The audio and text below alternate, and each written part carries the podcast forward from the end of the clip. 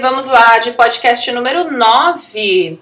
Hoje nós vamos de Nem Me Responde, que é uma série que eu tô fazendo que é meio transmídia. Olha como eu tô chique, tô me sentindo Mano Gravassi.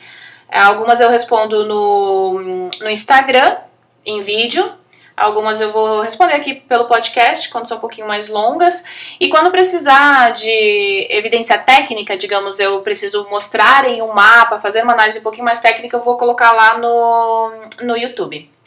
Então, essa pergunta aqui.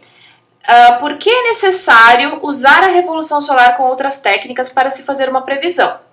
Bom, não é que é necessário, tá? Você pode usar a revolução solar sozinha.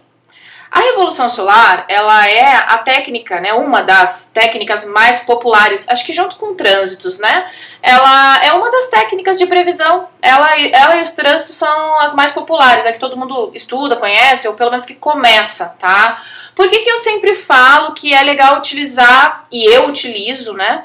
É, outras além da revolução solar. Eu uso a revolução solar mais como a cereja do bolo, eu gosto de olhar trânsitos como gatilhos, tá? Então, o mapa é uma promessa, né, natal. Ou seja, a promessa dos seus direcionamentos, né, ou de manifestações na sua vida. Então, você vai analisar primeiro aquele simbolismo natal. Não tem como você pular para técnicas de previsão sem entender os direcionamentos do seu mapa não vai fazer sentido, porque você não entende o seu DNA, você não entende o que, que significa para você, tá? Então esse é o primeiro ponto antes de querer descobrir o que vai acontecer, né, se você olhar claro, a astrologia por uma questão mais preditiva, é, a gente tem que entender de onde a gente partiu. Né? Então, o nosso mapa natal é esse ponto de partida e as possibilidades de direcionamento dali. É você ter um mapa, que é a mesma coisa que você ter um mapa de uma cidade na sua mão. Você está com um mapa de São Paulo, ou seja, você vai ter um ponto de partida. Então, eu estou aqui, por exemplo, na Vila Mariana. Esse é o meu ponto de partida e daquele ponto de partida eu vejo quais são os direcionamentos que eu tenho é, para eu chegar em algum lugar, certo? Então, para eu chegar na Sé, para eu chegar, sei lá, Tietê, eu vou ter algumas ramificações, alguns direcionamentos, algumas vias mais rápidas, algumas vias mais truculentas, né?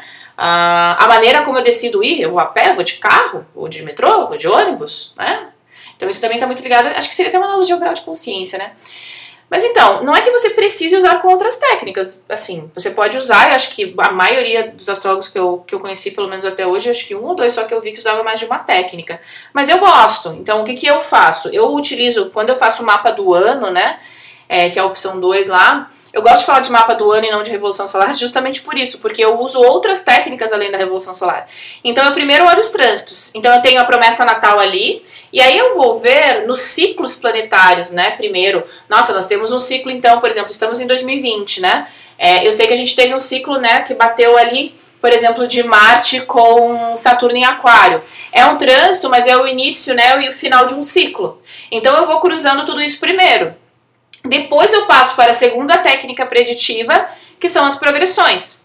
Depois eu vou olhar com a, a profecção, e com a profecção eu gosto de olhar junto com a revolução solar. Dá para usar também só a profecção, por exemplo. A profecção é excelente. Para mim, olha, dos métodos preditivos, não, a progressão também. Ah, não sei, eu gosto de. Eu, das que eu uso, eu gosto todas, porque são as que eu testo na realidade que eu vejo é, tangibilidade na vida real, né? Uh, e aí depois eu uso, aí por final, depois que eu olho todas essas técnicas, eu vejo a revolução solar. Então é por isso que eu falo que é legal utilizar mais de uma técnica, mas eu não sou dona da verdade. Eu sei que eu tenho Mercúrio e Leão, que às vezes pode parecer, né, que eu me, que eu me posiciono assim, mas não. Eu sempre incentivo, né, quando, quando dou as aulas, eu sempre falo, gente, procurem o que ressona com vocês. Não existe verdade absoluta. Tem N técnicas preditivas, por exemplo, em astrologia, dentro da, da humanista, né? Se você quiser olhar o seu mapa mais com, com viés terapêutico ou, ou de autodesenvolvimento, também tem várias técnicas. A gente tem que entender o que ressona com a gente. Não existe certo e errado. Qual é a minha natureza? Né? Poxa, eu tenho um estélio em leão. Estélio em leão é fixo, né? Então eu gosto das coisas mais é, tangíveis e concretas. Graças a Deus eu tenho ascendente sagitário que ajuda um pouco a ser um pouquinho mais maleável na experiência, tá? Mas não é que você tenha que usar, tá? Pode fazer a, a sua previsão ali baseado na, na astrologia, ah, na, na sua revolução solar, tá? Não é que é certo ou que é errado, não. É a sua, é a sua escolha, tá? Só que eu sempre falo que eu gosto porque eu gosto de cruzar. Por quê? Agora eu vou dizer mais uma questão prática minha, tá? Quando eu tô analisando, e aí tem uma coisa que já apareceu no trânsito, eu já fico meio que acende uma luzinha, tá? Aí eu vejo nas progressões que aquela área também, por exemplo, a lua progredida, vai tocar alguma coisa ali, ou a gente tem um movimento de progressão forte que tem uma correlação né? Então, opa, já são duas técnicas que meio que mostram, sabe, um ponteirinho para aquela área ou para aquela situação. Aí eu vejo, por exemplo, numa profecção, qual é a área que está ativa, qual é o signo que está ativo, qual é o Lord, né, o Time Lord que eles falam, qual é o, o digamos, o, o gerentão daquele ano. Uma pessoa tá, sei lá, com uma lua progredida, às vezes passando por aquário, e a gente tem o gerentão do ano sendo Saturno. Peraí, então já tem uma correlação né?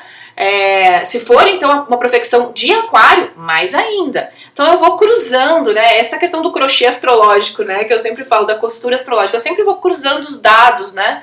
E vou vendo o que, que vai aparecendo. Então, é, existem anos que a gente vê o mapa e assim, tem uma coisinha ali que aparece, sei lá, quatro vezes, de cinco, seis técnicas que eu uso, né?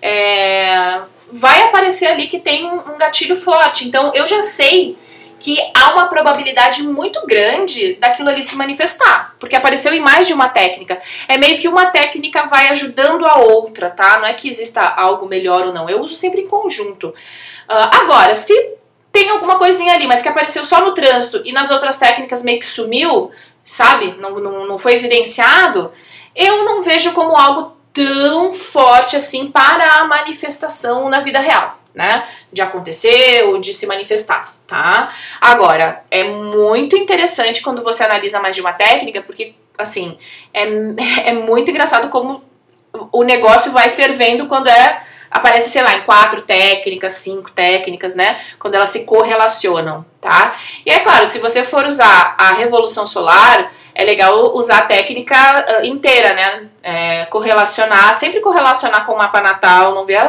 a, a, revolução solar somente ela crua, embora ela, ela dê bons indicadores, né?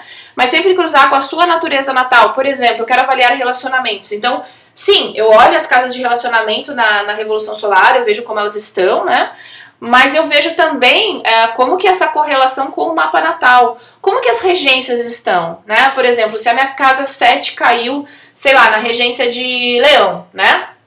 Então eu já sei que o Sol, para esse ano, ele tem uma, uma preponderância maior nos relacionamentos. Então eu cruzo, claro, eu vejo as condições dele na Revolução Solar, que eu brinco sempre nas minhas leituras, que é o mapa cru, né?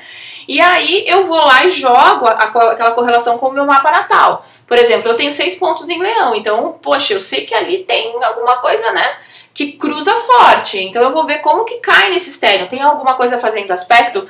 Quando eu cruzo o mapa da Revolução Solar com o meu mapa natal, que aspectos eles formam entre si?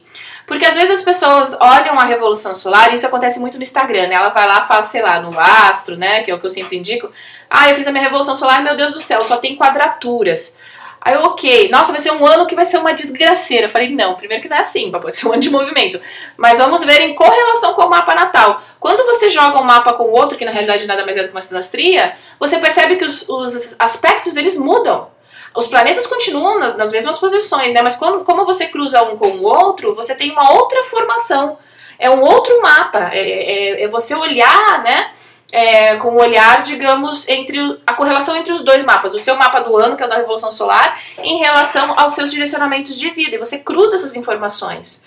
Então você pode fazer, você pode fazer uma leitura só da Revolução Solar também, tá? É, como eu falei, não existe certo e errado. Eu, aqui eu divido o que eu estudo, o que eu faço, o que eu desestudo, né? Quantas vezes eu falo, nossa, eu aprendi isso, mas realmente isso aqui não faz sentido, né? Por causa disso, disso, disso, porque eu achei um fundamento tal. Isso eu falo muito nos cursos, né?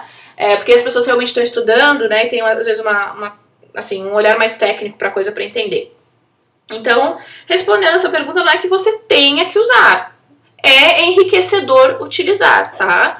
Uh, você pode fazer as contagens dos meses do ano também, né? Então, faça só com a revolução solar, dá para fazer. Eu gosto de cruzar os dois, principalmente a profecção e a revolução solar no cálculo dos meses, né? Do ano, tá bom? Mas, de novo, Cada pessoa tem o seu Mercúrio natal, como ela decodifica a informação, como ela passa a informação, como ela adquire conhecimento, né? Então, a... a gente tem que ir aprendendo, absorvendo e procurando o, o nosso caminho que funciona. O que que vai. O que, ai, mas como é que eu vou saber se funciona ou não? Testando. Pesquisa, testa, vai, vê se funciona, vê se não funciona. É assim com, com qualquer conhecimento, né? Não é só no livro. É, senão você vira aquele cara acadêmico que estuda, né? Nossa, eu sou PhD, sei lá, em esquilos pulando na floresta no dia tal. Ok, mas eu nunca fui lá ver o esquilo realmente, eu li nos livros. E aí? Né? É aquela, aquela questão meio que filosófica, né? Que, como é que é que eu tive na faculdade uma vez que eu fiquei, meu Deus do céu, como que as pessoas conseguem viajar tanto mais do que eu, né? Se uma árvore caiu na floresta e ninguém tava lá para ver, ela realmente caiu? Até o próximo episódio.